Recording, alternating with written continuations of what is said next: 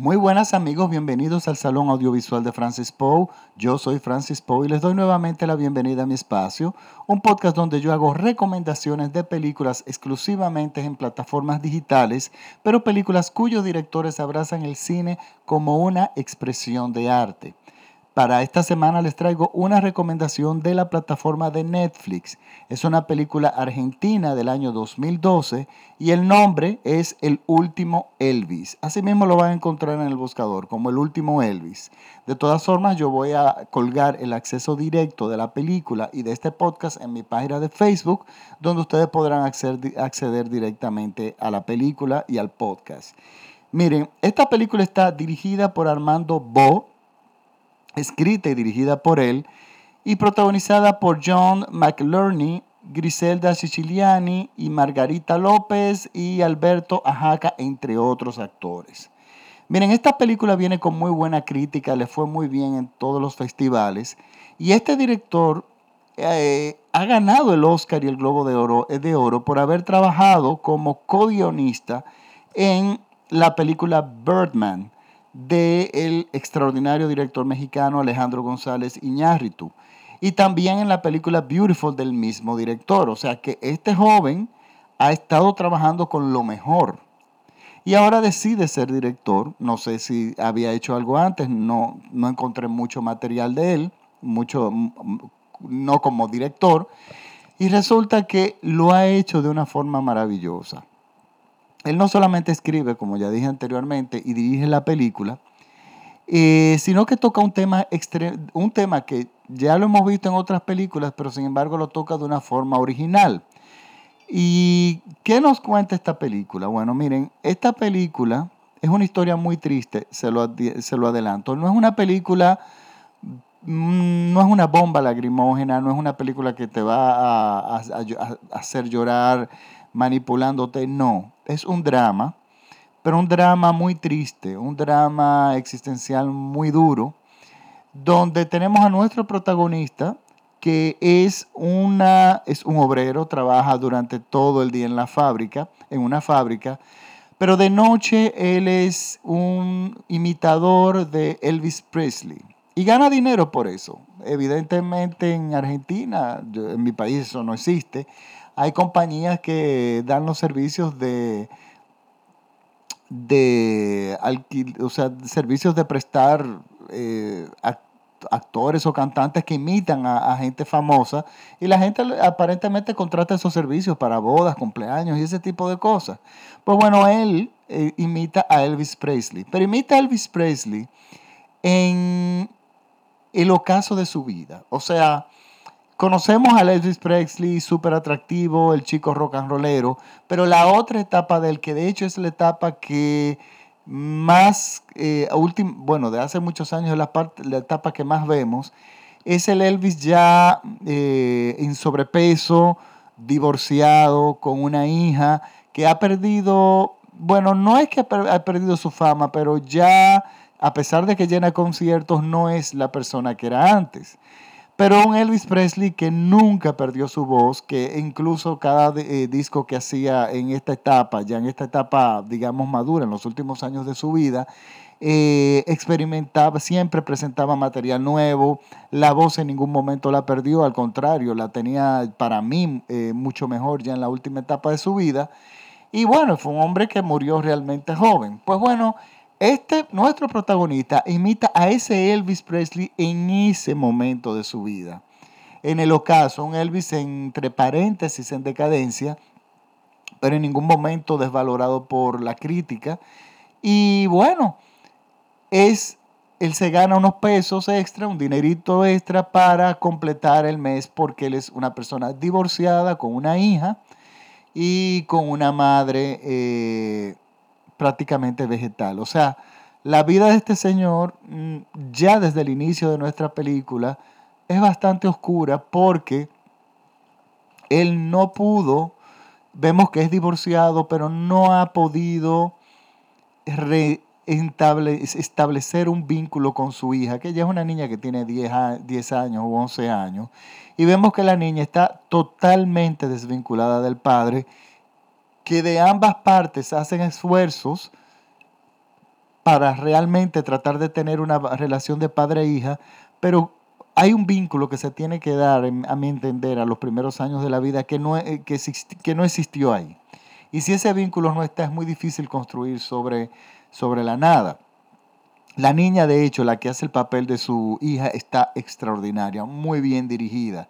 Esa niña que prácticamente no tiene interés sobre su padre. Yo hace el intento, hay momentos como que amanece, amenaza con, con florecer algo, pero realmente no, no hay un vínculo ahí. Y es algo muy parecido, si uno lee algo de Elvis Presley, es más o menos la situación de Elvis Presley. Elvis Presley en su caso era un Elvis Presley eh, divorciado, un Elvis Presley que ya se había alejado un poco de su hija por el tema del divorcio y la, y, la carrera artística, y pero al mismo tiempo una, una difícil relación, una relación muy adictiva que él tenía con su madre. Y bueno, vemos la madre de este protagonista en, en, de forma vegetal. Vemos muchas analogías en cuanto a nuestro personaje y lo que podríamos conocer en formas generales de, de Elvis Presley. Resulta que nuestro protagonista, que vive una vida que evidentemente es una vida bastante oscura, pero vemos que es un hombre que es talentoso, que es un músico bastante formado, eh, pero sin embargo, él lo que desea hacer es Elvis Presley, ser otra persona.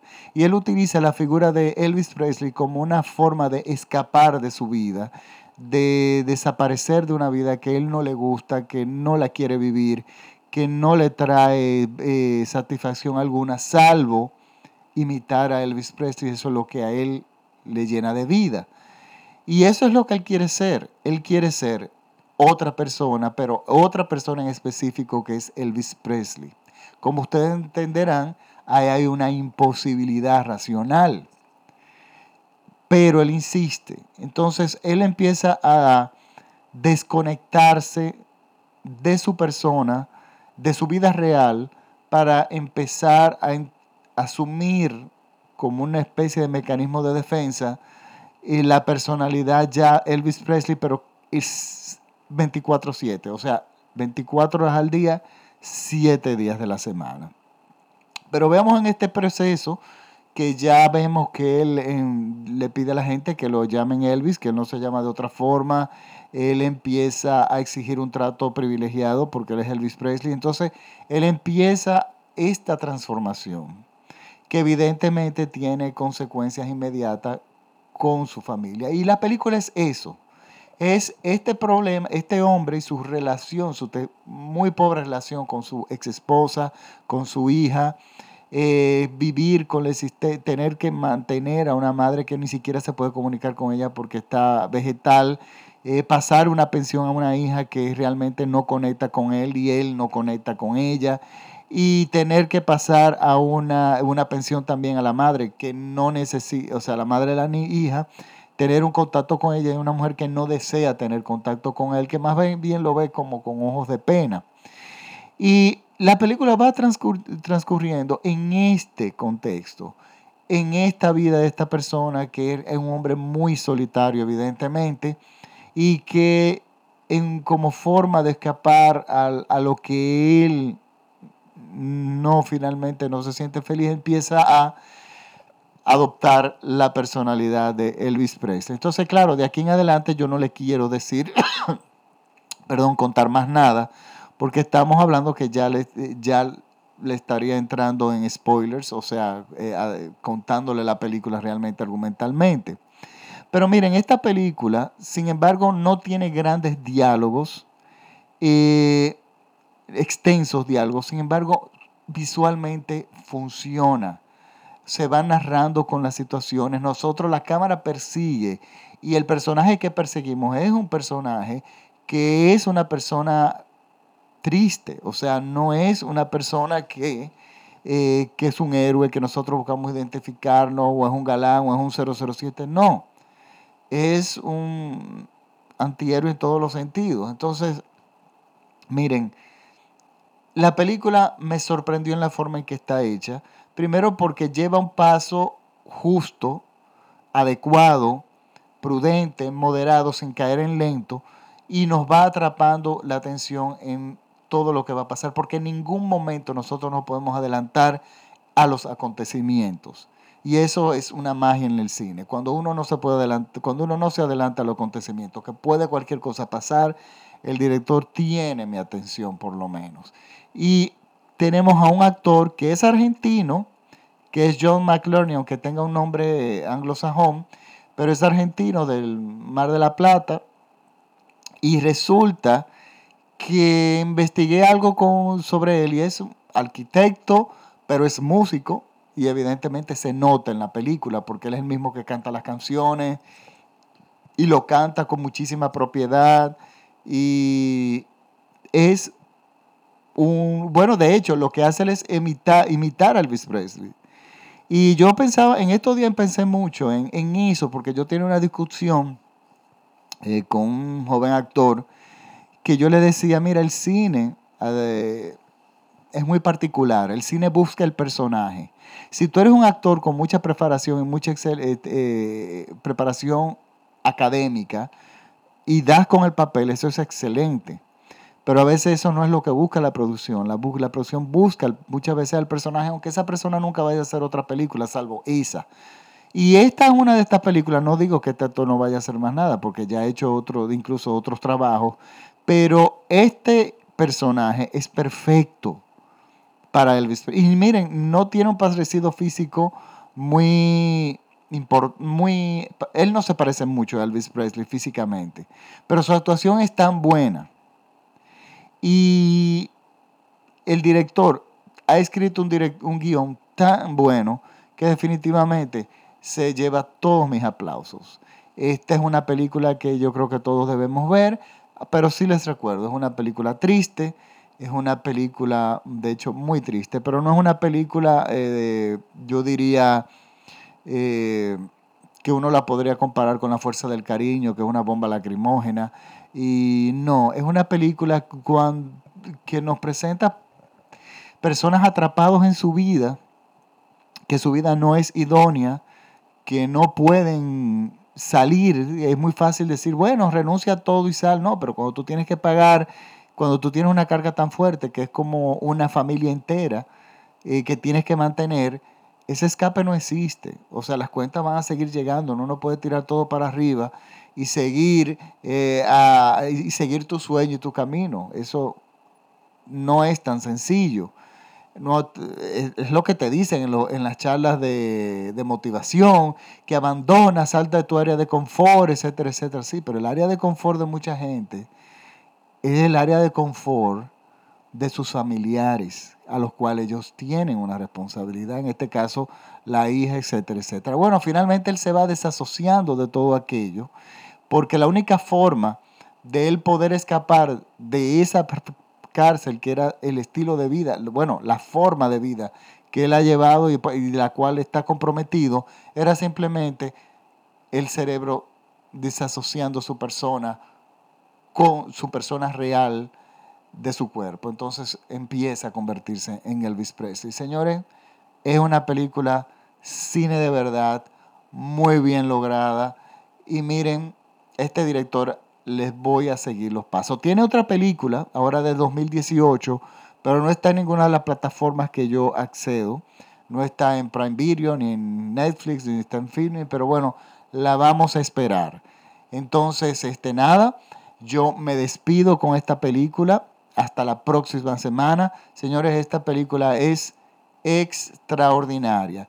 Recuerden que nosotros estamos participando en el Salón Audiovisual de Francis Poe, participamos los viernes en Exa FM en el programa Reset Radio a las 6 de la tarde, donde tenemos un segmento donde vamos a hablar que se llama Hablando en Serie, donde yo hago una recomendación de una serie. Hablamos de serie de televisión exclusivamente en ese segmento. Por lo tanto, este, nada, espero sus sintonías en, esa, en Reset Radio, pero también eh, le quiero agradecer la sintonía eh, en el, mundialmente en el Salón Audiovisual de Francis Poe. Señores, estamos creciendo, tenemos muchísimos seguidores eh, alrededor del mundo, del lugar. Parece que hay latinos dominicanos en todos lugares del mundo, porque muchísimas algunas personas me siguen desde Vietnam, desde Asia, desde Turquía, desde, desde Irlanda, del Reino Unido, en Francia, en España, ya es lógico que tengo unos cuantos por, por el tema del idioma, pero también en China.